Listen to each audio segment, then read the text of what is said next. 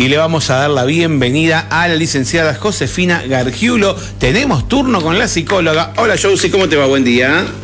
Hola Mario, hola Toto, ¿cómo andás? Muy bien, ¿vos cómo andás? Muy bien, también. Muy, muy bien. Bueno, qué bueno. Bueno, qué lindo encontrarnos en esta mañana nublada. ¿Nublado no? No sé, no vi por la ventana. Sí, hay alguna que otra nube, pero tampoco es como para llamarla nublada a la mañana. Pero igual, si vos tenés ganas de llamarla nublada, te respetamos. Ya está. Se ¿Eh? pudrió el verano. Es tu punto Muy de bien, vista. chicos. Ya basta de verano. Ya basta del verano, se acabó. Perdón, perdón a los oyentes que seguramente este, aman el verano. Bueno, muy bien. Bueno, ¿Con Josie, qué nos ¿qué- encuentra hoy? sí, ¿de qué vamos a hablar hoy? ¿Cuál es nuestro va- tema? Bueno, tenía ganas de hablar un poquito de un, un trastorno del estado de ánimo que se presenta en niños, eh, que es una clasificación re- relativamente nueva, o sea, apareció hace bastante poco el diagnóstico, Sí. y que se llama, es medio difícil, pero bueno, se llama trastorno de desregulación disruptiva del estado de ánimo. Entonces, para cortarlo vamos a decir desregulación disruptiva o trastorno de desregulación, pero lo cierto es que esto se llama trastorno de desre- desregulación disruptiva del estado de ánimo. Y pertenece a la familia de los trastornos de estado de ánimo. Nosotros en otros, en otros, eh, en otras columnas hemos hablado de la depresión, hemos hablado de la distimia. Y este trastorno de desregulación disruptiva viene a aparecer en esta misma familia, la familia de los trastornos depresivos mayores, distímicos, etcétera. Pero en este caso, Sí. este problema se presenta en niños y se diagnostica generalmente en niños de entre 6 y 12 años. ¿Y por qué es tan importante? ¿Por qué pongo el, énfasis en la, en la edad y que es en los niños? Es porque viene también a salvar un poco a los niños que originalmente eran diagnosticados como trastornos bipolares. Ajá. Eh, eh, era, digamos, Viene a mejorar el diagnóstico, ¿no? De alguna Viene manera. a mejorar, el, claro, viene a afinar un poco y a mejorar el diagnóstico de poner un parate y decir, pará, pará, no diagnostiquemos tan rápido a un chico con un trastorno bipolar pediátrico. ¿Cómo es el, la, la- digamos, qué es lo que vemos en el chico? ¿Cuáles son los síntomas? Bueno, en estos chicos lo que notamos es una irritabilidad crónica grave y persistente.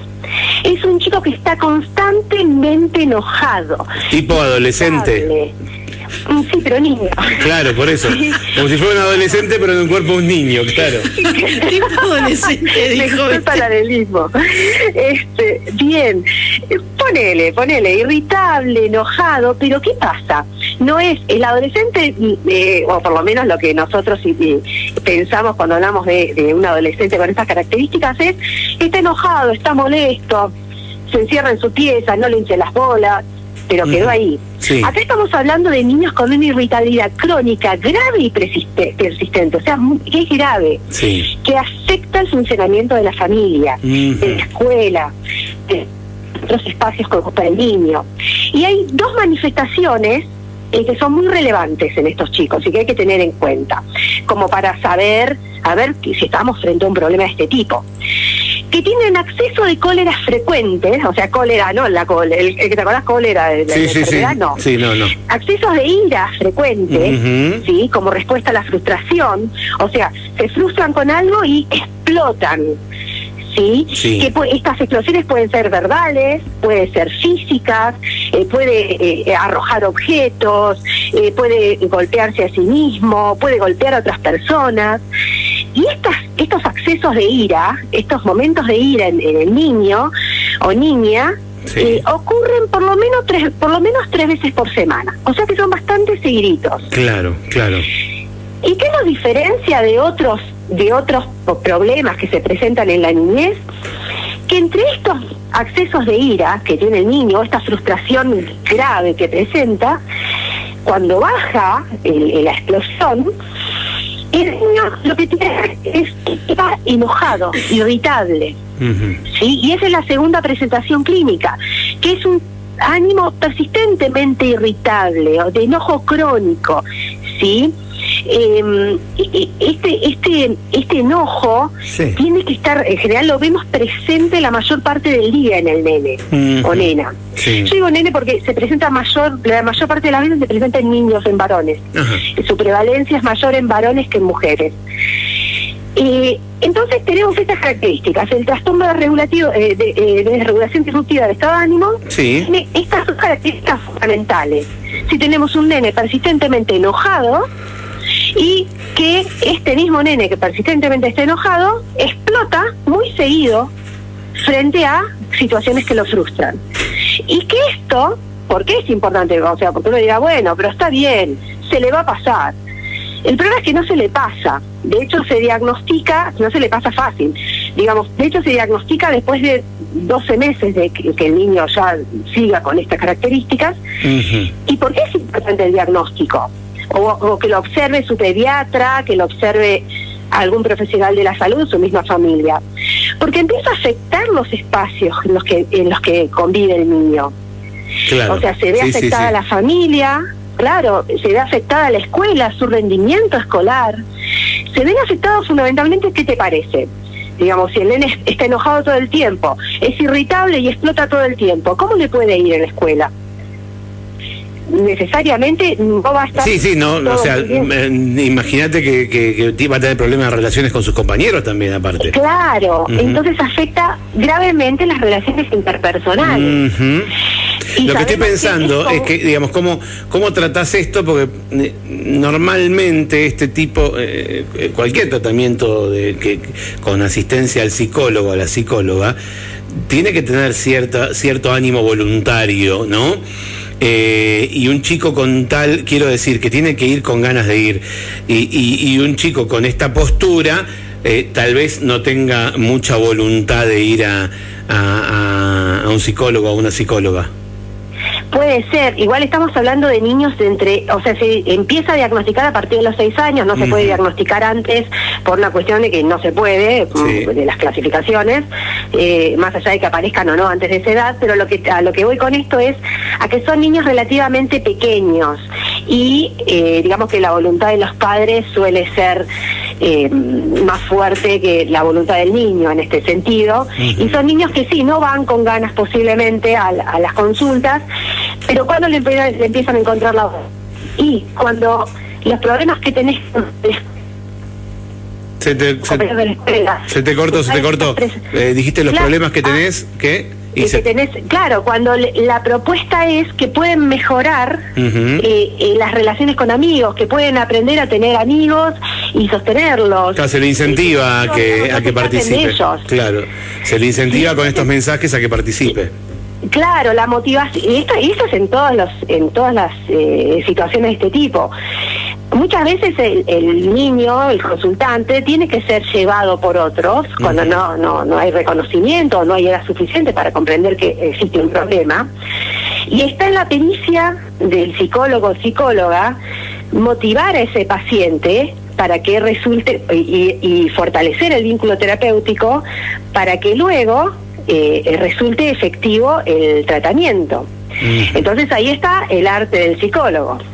Claro, ¿sí? claro, claro, Eh, claro. Recibís a alguien desmotivado y tenés que lograr que se motive para, para poder eh, alcanzar los objetivos que, buscamos para que mejore el cuadro que que presenta. Josie, ¿y, y qué tan efectivo es el tratamiento? ¿Qué, qué, eh, que si podemos hablar estadísticamente, que, eh, que cuánta, cu- cuánta solución se consigue o en cuántas eh, ocasiones se logran los objetivos? Bueno, este es un trastorno relativamente, digamos, trastorno. Claro. Un- ya les digo, es un diagnóstico relativamente reciente. Todavía están en estudio qué tratamientos son más eficaces para, Sí. para justamente para tratarlo. Lo que se está usando con bastante éxito son los principios de algo que se llama, que es de la familia de las terapias cognitivo-conductuales, que se llama te- terapia dialéctico-conductual para niños, que es el aprendizaje de habilidades.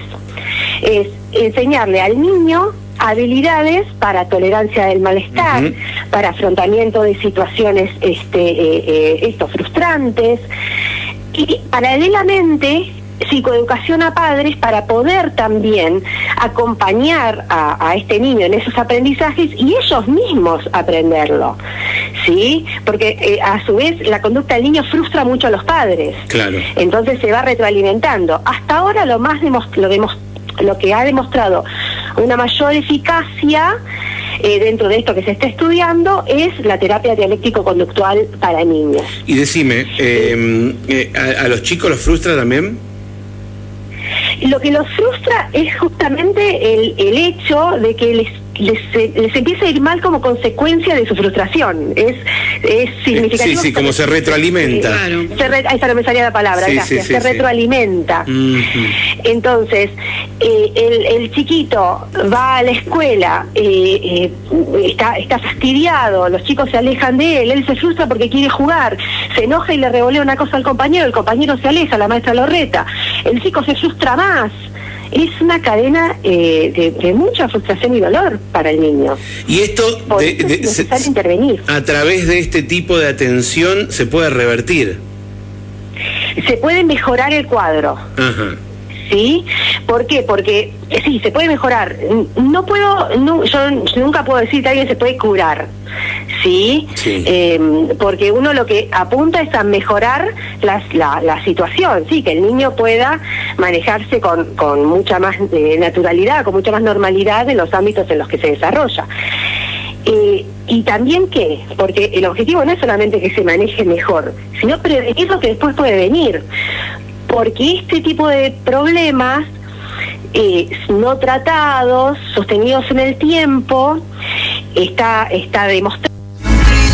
Eh, Lo que les estaba contando era que era importante tratarlo, primero poder diagnosticarlo, ¿no? Observarlo, eh, poder hacer un diagnóstico diferencial con respecto a otros, a otras posibles situaciones que puede estar atravesando el niño. Y, y fundamentalmente, ¿por qué? Porque después, en general, eh, lo que hace es derivar en un adolescente con un problema de depresión o de ansiedad.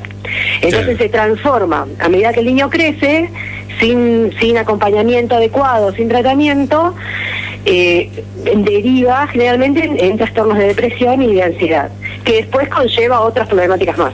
Entonces, eh, te diría, hay que atacar el problema Sí. no solo para mejorar el problema, sino para prevenir otros problemas. Para pre- prevenir futuros problemas. Claro, exacto. Así que, pero es, es, es interesante, digamos, saber que, que esto existe y si es esto, ¿no? Atención, que no es que cualquier niño que está enojado, ya está, tiene esto que acabo de contar.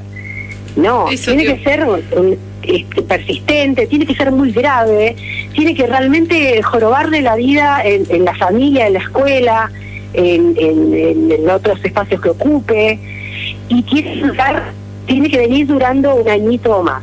Eso te iba a preguntar, ¿cuánto tiempo tenemos que nosotros observar esta conducta o este estado de ánimo en el niño o niña? Para que sea el trastorno de regulación Sí. tiene que haber pasado por lo menos 12 meses, Bien. donde el niño presente esto que, que describí. Eh, porque bueno, si no hay diagnósticos diferenciales que hay que hacer, que eso bueno no, no da para, para charlarlo hacia el aire, pero tiene que ser por lo menos 12 meses eh, y el niño o niña tiene que tener por lo menos 6 años para que uno pueda hacer el diagnóstico, porque se considera que antes puede llegar a ser eh, parte misma de su ser niño de 4 o 5 años. Eh, entonces, pero bueno, la verdad que en la práctica uno a veces lo ve en niños quizás más pequeños, pero para hacer el diagnóstico tiene que esperar a los seis años. O sea, es como un diagnóstico aplazado, se le dice, hay que esperar para hacer el diagnóstico. Bien. Pero bueno, sí se pueden ir a, eh, ojo, más allá de que tenga o no el diagnóstico, si uno observa eh, ciertas características de este tipo, uno puede empezar a trabajar en el aprendizaje de habilidades de acuerdo al momento de- del niño. Eso, eso, digamos, no, no quita que no, que no podamos diagnosticar por una cuestión dura, no significa que no se puede intervenir. No, no, sí.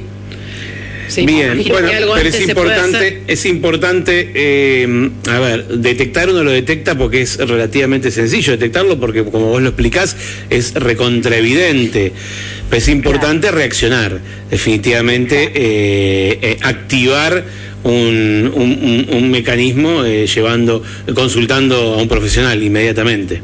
Claro, consultado profesional, que no se minimice la situación. Suele pasar mucho el tema de la minimización, porque como es niño, no, pero bueno, es un berrinche, no. Porque acá estamos hablando de algo grave y que afecta la vida social, académica este, del niño. Entonces no es una cuestión para minimizar y decir ya va a pasar, ya se le va a pasar, no. Sí, porque así es como después eh, los chicos son, digamos, subtratados y llegan a edades más altas con problemáticas que uno dice, uh, esto se podría haber tratado antes. Claro. Eh, entonces, eh, no quedarse con el, ya va a pasar, ya no pasa nada, acá no pasa nada, no, no quedarse con eso, que suele ser muy común en el ámbito de, de la salud mental Bien, de bien. niños. Bueno, bueno conocerlo, bueno saberlo, buen consejo. Contanos, Josie, ¿cómo, ¿cómo te encontramos? ¿Cómo te encuentra la gente si te quiere hacer alguna consulta o quiere seguirte en redes? Me pueden encontrar en Facebook y en Instagram como psicóloga cognitiva Josefina Gargiulo. Bien. Eh, así, psicóloga cognitiva Josefina Gargiulo o licenciada Josefina Gargiulo creo que en Instagram. Pero si ponen psicóloga cognitiva voy a aparecer. Perfecto. Eh, y, y bueno, les paso eso, las redes, y nos podemos comunicar por ahí y en todo caso eh, compartir algún mensajito por, por las redes. Muy bien. Cognitiva Josefina Gargiulo. Excelente. Josie, nos encontramos en dos semanas, si Dios quiere, con algún otro tema para compartir. Muy bien, les mando un beso, que se solucionen los problemas paranormales. Nos vemos dentro de dos semanas. Dale, dentro de dos semanas. Un beso grande.